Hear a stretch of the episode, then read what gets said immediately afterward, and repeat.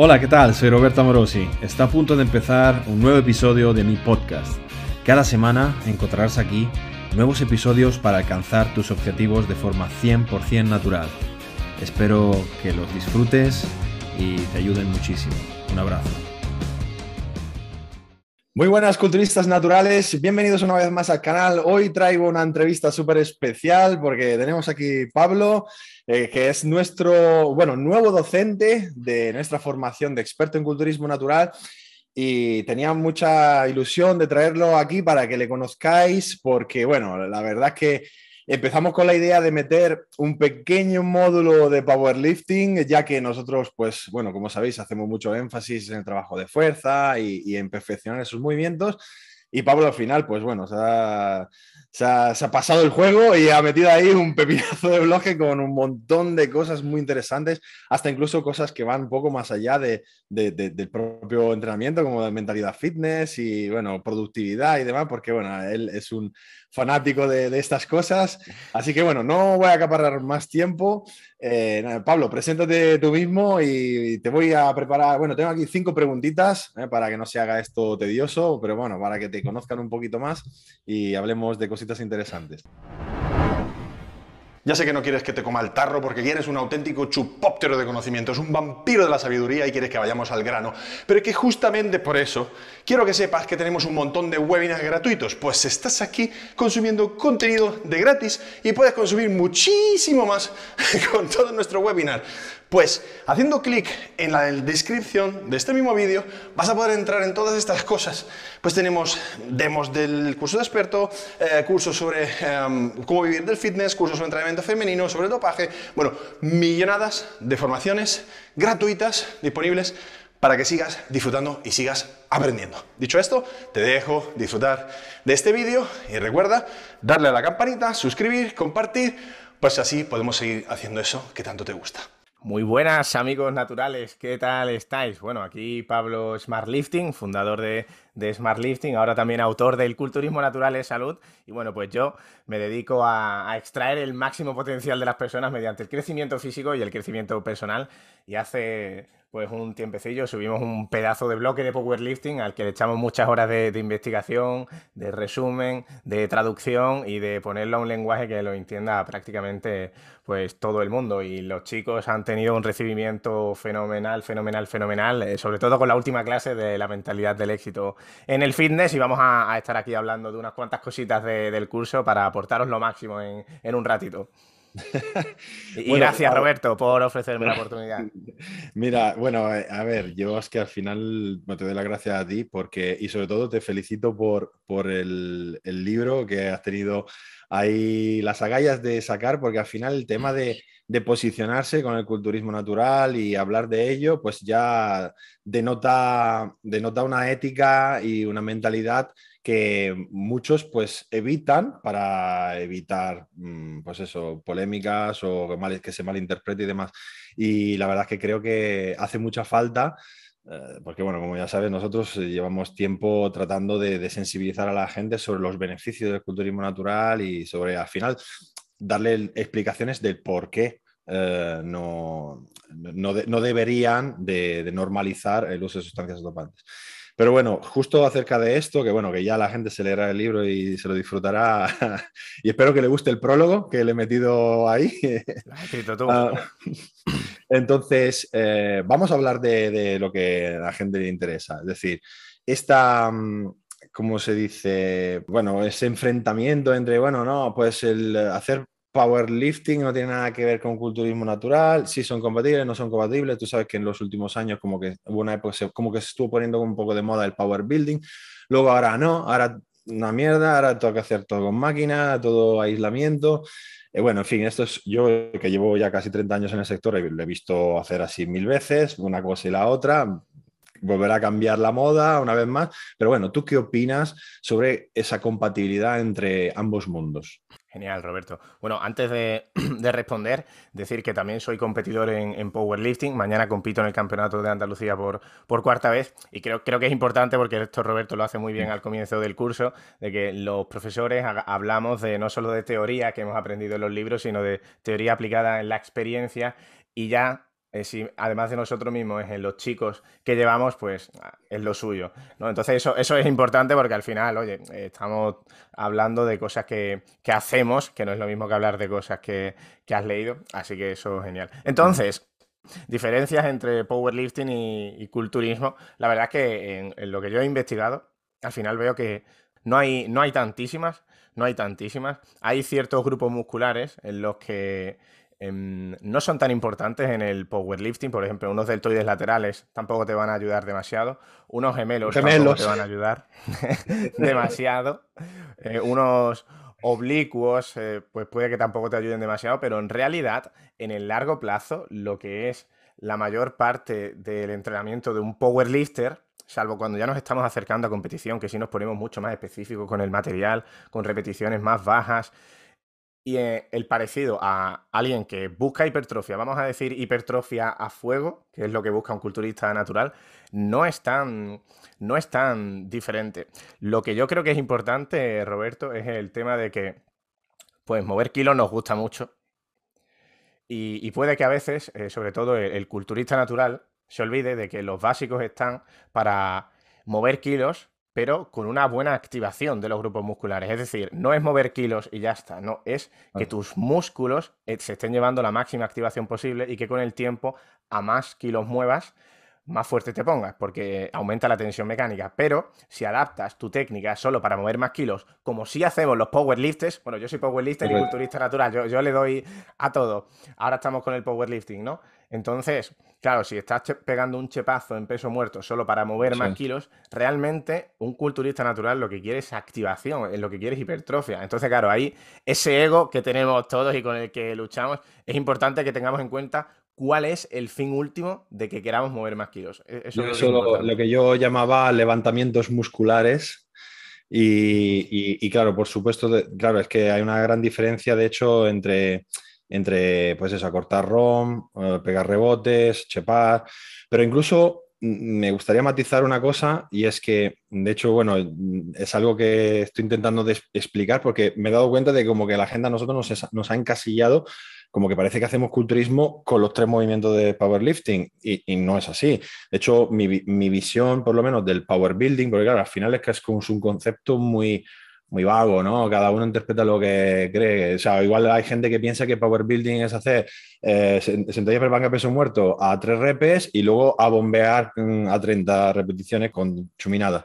Mi visión del power building no es de los tres big, sino de seis big o por lo menos, o quizás ocho big. ¿A qué me refiero? O sea, yo busco aplicar las mismas progresiones de, del entrenamiento de fuerza de un powerlifter. De, o sea, quiero volverme bueno y, tener maestría del movimiento, no solo en esos tres movimientos, sino también en un press militar, en una dominada o, en unos fondos, o, incluso, claro, dependiendo de la persona, eh, de las palancas que tengan, si responden o no a esos movimientos básicos eh, compuestos, pues también a un curl de bíceps o un press estrecho.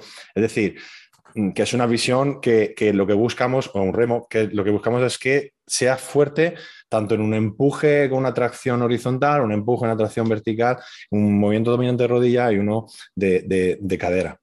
Entonces, claro, eh, claro, no es solo eh, sentadilla para peso muerto, ¿no? Pero claro, al final, todo ese, por eso, por eso las la programaciones se complican un poco, pero todo ese aprendizaje del mundo de la fuerza de powerlifting, pues conseguí trasladarlo de alguna forma a un poco más ejercicios para trabajar, pues eso que es lo que tú decías, esa musculatura desde, desde varios niveles, ¿no?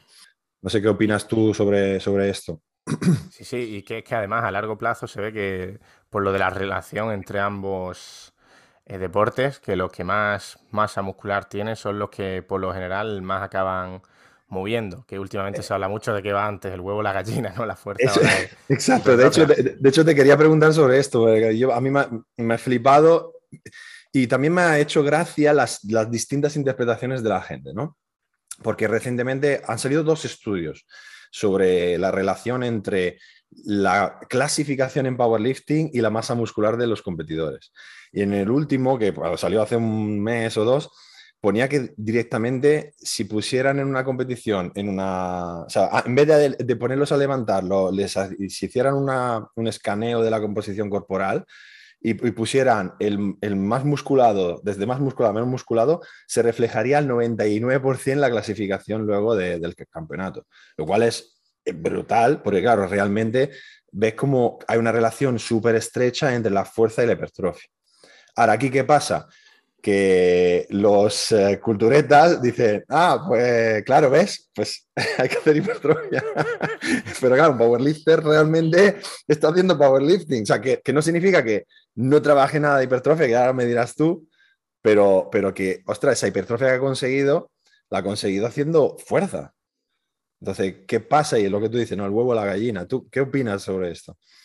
Oiga, ¿qué pasa? ¿Que los powerlifters se tienen que poner a hacer bombeíto para que, para genere hipertrofia en vez de estar haciendo powerlifting? Claro, es que al final es que es lo, que yo hago en los entrenamientos, porque al final, bueno, yo hablo también de, mi experiencia y de lo que, porque a mí me lleva ahora mismo actualmente Rubén Castro, entreno con él todos los días, y que en el fondo, después de los básicos, lo que hacemos es igual.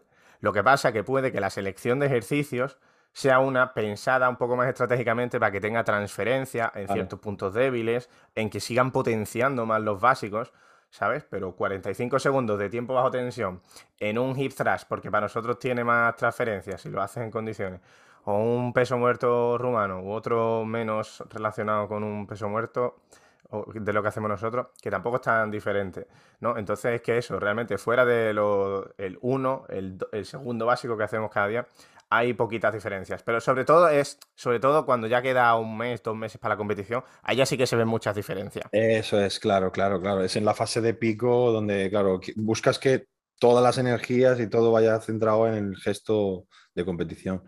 Claro, esa parte realmente es la que no está, no estaría en, el culturismo natural nunca, o a no ser que sea, pues bueno, para exhibirnos y ver, a ver cuánto tiramos. Bueno, entonces, tema de composición corporal óptima en el powerlifting, porque claro, está mucha gente que tenemos en la cabeza la cosa de que pues, hay que estar hiper gordo, ¿no? o, o, no, luego al revés, luego por ejemplo hay preparadores tipo Américo Brunetti que que la gente eh, la lleva incluso con un porcentaje de, bastante relativamente bajo, o incluso ha tenido competidores que, se estaban preparando para un campeonato de, powerlifting, o sea, de culturismo y de powerlifting a la vez. De hecho, creo que tú incluso, bueno, no fue justo a la vez, pero creo que competiste pocos meses antes del campeonato. O sea, ¿cómo, ¿cuál es tu experiencia sobre este tema? ¿Te viste perjudicado? ¿Cómo, cómo, cómo lo ves? Claro, en 2021, bueno, es que mañana compito por cuarta vez en 10 meses, en realidad, entre, entre culturismo y. Esto en culturismo no se puede hacer. Yo competí en julio de 2021 en Power, en octubre de 2021 en Culturismo Natural, en el Campeonato de España en Mallorca, y en diciembre volví a competir en Power. Entonces, ¿se puede hacer? Pues yo hice, cuando hice el segundo campeonato de Power que he dicho, hice mejores marcas que en el primero, pero claro, obviamente, o sea, te ves afectado por una definición de por medio. Eh, hubiera hecho mejores marcas si no hubiera estado esa competición de culturismo. Eh, eso, eh, eso es obvio, ¿no? Pero que se puede hacer, y de hecho yo era la primera vez que lo hacía, la próxima vez que lo haga lo haré mejor porque he aprendido a cómo llevarme definiendo y a cómo hacer mejor las cosas. Es decir, que es que era mi primera experiencia haciendo eso, ¿no? Pero bueno, en cuanto a lo que dice Roberto de la composición corporal, esto yo hace más de. hace bastante tiempo que, lo pienso, y es que especialmente en las categorías medias del powerlifting, porque ya en las categorías más altas nos vamos a personas con mucha grasa, ahí cambia incluso la biomecánica de los movimientos. Pero, en. Pero eh, eso, es interesante, es decir. Em, ¿A partir de cuánta grasa realmente empezamos a tener crees que empezamos a tener ventajas biomecánicas? Porque claro, una cosa es tener un, centímetro más de grasa en el, lomo y en el pecho para que la banca sea dos centímetros más corta y otra cosa es tener una panza así para que te reboten las piernas, ¿no? Cuando haces una sentadilla. O sea, ¿tú cómo, cómo ves, cuál es, qué crees que es ese punto de inflexión en el que, ostras, sí, estar pasado de peso aquí te da, te da muchos kilos en la barra?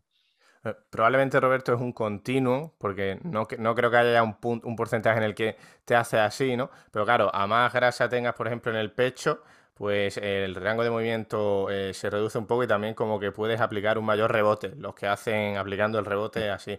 A más grasa en la barriga va modificándose el centro de gravedad y puedes bajar más vertical. Eh, Ray Williams se llama, el campeón que ha sido campeón del mundo hace poco, tiene una sentadilla súper, súper vertical porque claro, tiene aquí un barrigón y eso al final te beneficia biomecánicamente. Entonces probablemente sea un muy poco, poco, poco, poco, pero claro, cuando llegas a uno que está muy gordo a la par que fuerte, la diferencia es, es brutal. En peso muerto, por ejemplo, le lastra. Ya. Entonces, eso por las categorías altas, ¿no? Pero como, como sé que la mayoría de los amigos naturales que nos escuchen estarán por 70 eh, y algo, 80 y algo, 90 y poco, puede ser, eh, al final son las categorías más concurridas, se ve como al final los que, como has dicho tú antes, los que quedan arriba son los que tienen una mejor composición corporal. Y no solo en más masa muscular total, sino en menos grasa, porque si tú tienes 83 kilos con un 15% de grasa, si mides lo mismo en altura, ¿vale? Que otro que tenga un 8% de grasa, este segundo va a tener más masa muscular con la que tirar. ¿Vale? Mm. Si, luego la altura también depende. Yo soy bajito y me viene fenomenal. Son los beneficios de no poder montarse en la montaña rusa hasta los 17 años, Roberto. ahora tengo mejores palancas. ahora, pero ahora te, vas a vengar de todos los que no te dejaban subir. Mira qué fuerte estoy. Entonces, bueno, yo aunque en el powerlifting se tiende a venga, ¿no? A comer, a subir de categoría, eso a mí no, nunca me ha gustado y yo intento mantenerme bastante definido siempre por el hecho de que voy a ir cada vez más apurando la categoría de 83, yo ahora peso justo 83, y, y que cada año con abdominales muy a la vista y sin necesidad de definición, que esto lo hablo mucho de cómo mantenerse definido siempre, y cada vez vas teniendo una mejor composición en tu categoría, cada vez más músculo pero con la grasa más bajita, en vez de ponerte a comer porque es powerlifting y no. Y así vas a ser de los que mejores composición corporal tenga en, tu categoría. Entonces eso ya es un poco estratégico, porque claro, para estar con abdominales bien visibles siempre, tienes que cambiar tus hábitos y, todo eso. Entonces, claro, eh, no es algo que lo cambies de la noche a la mañana. Pero claro, en el tema de la composición corporal es así. En el powerlifting también es importante en categorías medias tener porcentaje de grasa bajo. Ese es el, el tip. Claro, que es que al final, como, los cortes son por pesos, te interesa ser eh, eh, la persona de esa categoría de peso con mejor relación grasa-masa muscular, con más masa muscular posible a paridad de peso. Por lo tanto, un porcentaje de grasa relativamente bajo sin que llegue a afectar a tu flujo energético para que no tengas una baja de rendimiento. Pero claro, al final, como hemos visto, bueno, hemos visto, hemos comentado antes en esos estudios que monitorizaban la relación entre marcas realizada y, masa muscular de los atletas, pues te, interesa tener más masa muscular posible a paridad de peso, ¿no? Entonces, claro, al final, al final es un poco lo que buscamos los culturistas naturales. Pues, o sea, que otra cosa que, eh, tenemos bastante en común. Yo en mi caso, eh, creo que quizás en base a, a, nuestro metabolismo o set point, mm, según como, bueno, yo por ejemplo he sido flaco toda mi vida, ¿no? Eh, entonces, yo siento que tengo como un porcentaje de grasa eh, a partir del cual empiezo a funcionar bien. Es decir, cuando estoy por debajo de X, ¿no? Pues igual, pues te cuesta, no, no te sientes compacto, no te sientes potente entrenando. Cuando llego, por ejemplo, pues como estoy ahora más o menos, ahí me siento fuerte entrenando, tengo un buen flujo energético, puedo, puedo tal, pero si sigo engordando, no, no noto una mejora en las marcas. Al revés, me noto más fatigado, eh, los músculos no se me bombean igual, incluso como que parece como que empieza a tener cierta resistencia a la insulina, ¿no? en plan que, lo que comes en vez de cargarte te, te pones retenido y fatigado. y entonces, yo realmente en mi caso no he visto que haya, claro, unos beneficios eh, lineales con, ah, me pongo más gordo, me, pongo más fuerte, porque si no me hubiese puesto, ¿sabes? Pero sino que, que sí, te estás súper definido a estar en tu set point o tu, bueno, set point no, pero un poco más, arriba de tu, lo que tu cuerpo, digamos, interpreta como, ok, estoy bien, ¿no? Aquí es un porcentaje, estoy cómodo, manejo muchas calorías y, las quemo y, o un flujo energético bueno. Pero a partir de ahí no, no, no he visto mejoras evidentes, incluso tanto en mí como en mis asesorados, midiendo con, con plicometría y demás, em, la mayoría de las veces he empezado a ver como una reducción de la masa muscular a la par que la grasa iba subiendo, lo cual era paradójico totalmente. Es decir, el peso en la báscula iba subiendo y lo que estaba subiendo mucho más rápido que el peso en la báscula eran los pliegues corporales, sobre todo en las zonas críticas, en, en los puntos, digamos, mm, de grasa obstinada y demás. Entonces digo, esto no tiene sentido, porque claro, además eh, tiene, llega un momento que también tiene efectos negativos sobre la salud, así que no gano masa muscular, no estoy ganando proporcionalmente mucho más fuerza y encima me estoy jodiendo la salud, así que nosotros tratamos de estar siempre, pues eso, como explico yo en, los cursos, en, en libros, eh, en un porcentaje relativamente moderado. No sé si, si, si tu experiencia en este tema Sí, sí, ahí, quiero, quiero decir dos, cosas, Roberto, que muy bien has dicho tú, que em, puede, que también exista la idea de que a más como, más energía tengo. Yo me acuerdo de un vídeo que tú, que tú tienes que me, lo he visto unas cuantas veces en el que dices que realmente cuántas calorías extra te hacen falta para construir un poquito de masa muscular cada día. muy pocas. Y, yo, o sea, yo intento estar en mantenimiento calórico y jamás noto ninguna necesidad de energía. Entonces, que eso de meter más calorías, que no te va a dar más energía, no es a más calorías más, energía. No funcionamos así. Eso, en un día, eh, si estás en una definición y de repente empiezas a meter más calorías, ahí vas a ver una subida de la hostia. Pero normalmente que conectar un poco más de, mantenimiento, o incluso yo estoy en mantenimiento y no noto nada en relación a la energía, puedes. Y otra cosa, Roberto, es que realmente lo que has dicho de que mientras en el powerlifting no te afecte el porcentaje graso tan bajo que tienes para tu rendimiento, lo que ahí puedes hacer, porque yo el porcentaje que tengo ahora el porcentaje graso, no sé, un 12 por ahí, no sé, 12, 13. Hace 5 años sí me hubiera supuesto tener que estar en déficit y una reducción del rendimiento. ¿Qué pasa? Vuelvo a lo de antes, que si te mantienes con buenos hábitos mejorando poco a poco, la cosa, y es ahí es donde yo voy con lo estratégico, que muy, muy poco a poco irás teniendo menos porcentaje graso sin darte cuenta y sin pasar hambre ni estar en déficit. Ahí está la clave, pero claro, eso es a largo plazo. Que es lo que más nos cuesta.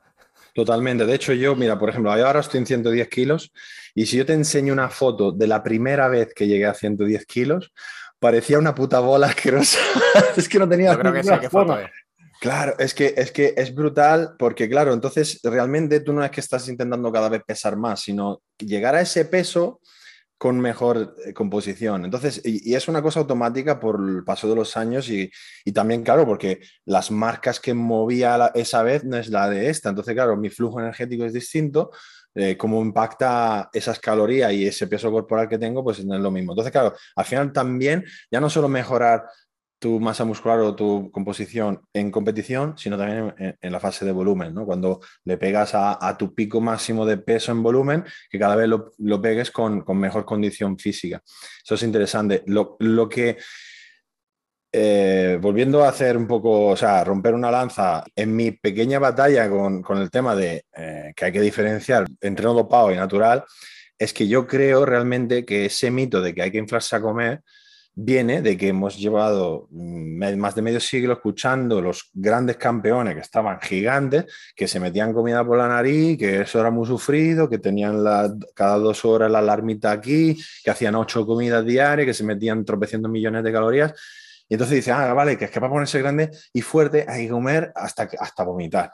Yo pasé por esa época, además. O sea, yo he estado una época de mi vida que, comía por, por, los codos y me iba a cagar seis veces al día y alguna vez vomitando y decir, Dios, es que he vomitado 500 calorías, hay que comer más. O sea, absurdo. Pero llegamos a, realmente a, acercarnos a, comportamientos patológicos.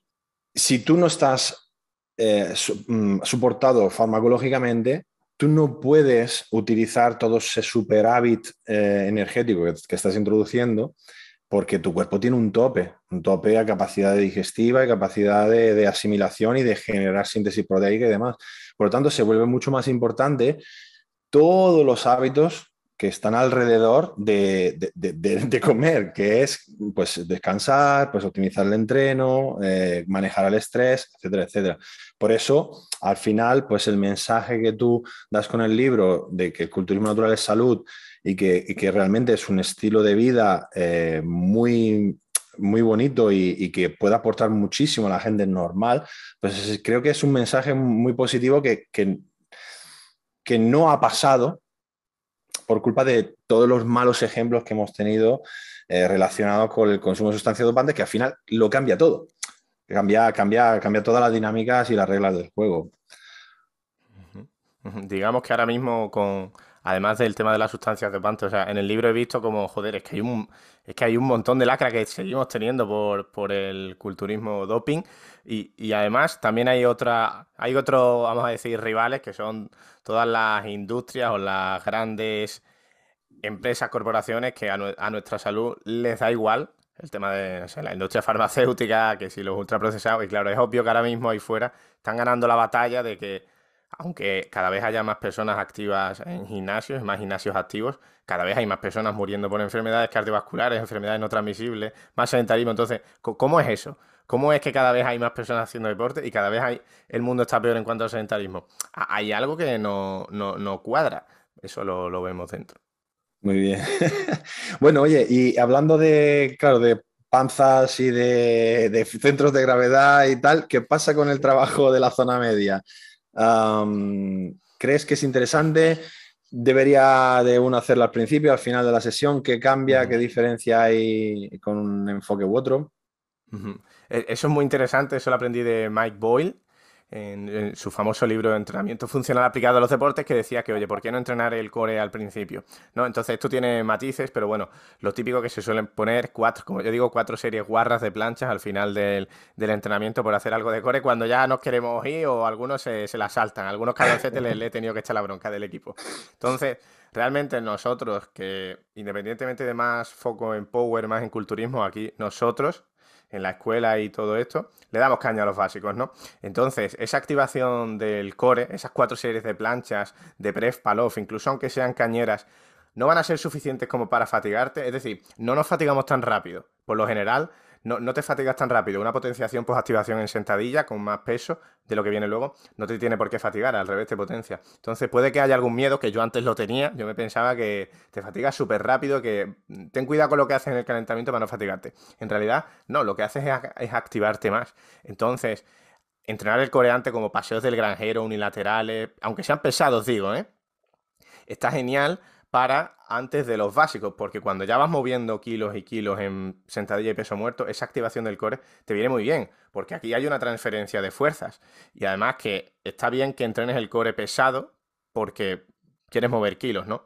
Entonces ahí está la, clave, que esa preactivación te viene, te viene fenomenal y que no, no te fatigan. Esas dos cositas son, Sí, sí, sí, me parece fundamental. Yo, de hecho, bueno, yo es como vengo de la vieja escuela, a, mí mi primer instructor me reventaba abdominales antes de empezar a entrenar, que obviamente eran abdominales mierder, no era, no era activación bien hecha y demás, pero claro, yo acabé teniendo más abdomen que, el resto del cuerpo. Hubo una época que tenía más abdominales que pectorales, entonces al final luego tuve que dejar de trabajarlo tanto, pero es verdad que yo veo que, la gente, o por miedo que se le ensanche la cintura, o por que se fatigue, o que sea igual, eh, mucha gente, incluso dentro del propio circuito natural, no, tiene una cintura desarrollada todo lo que podría y al final es muy impactante cuando, cuando tienes también eso a nivel estético, es, es muy importante y luego que la transferencia a los ejercicios básicos y la fuerza es, tremenda, ¿no? Bueno, también a, los otros deportes, yo haciendo artes marciales,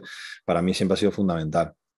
Oye, tu, abdomen, un, matiz de esto, tu, abdomen es, brutal, Roberto. Y lo que sí es el matiz es de que si vamos a entrenar más el abdomen, como tú lo enseñas en la escuela, con crunches pesados, metiendo series, porque al final el abdomen es un músculo más, igual que el pecho, ¿no?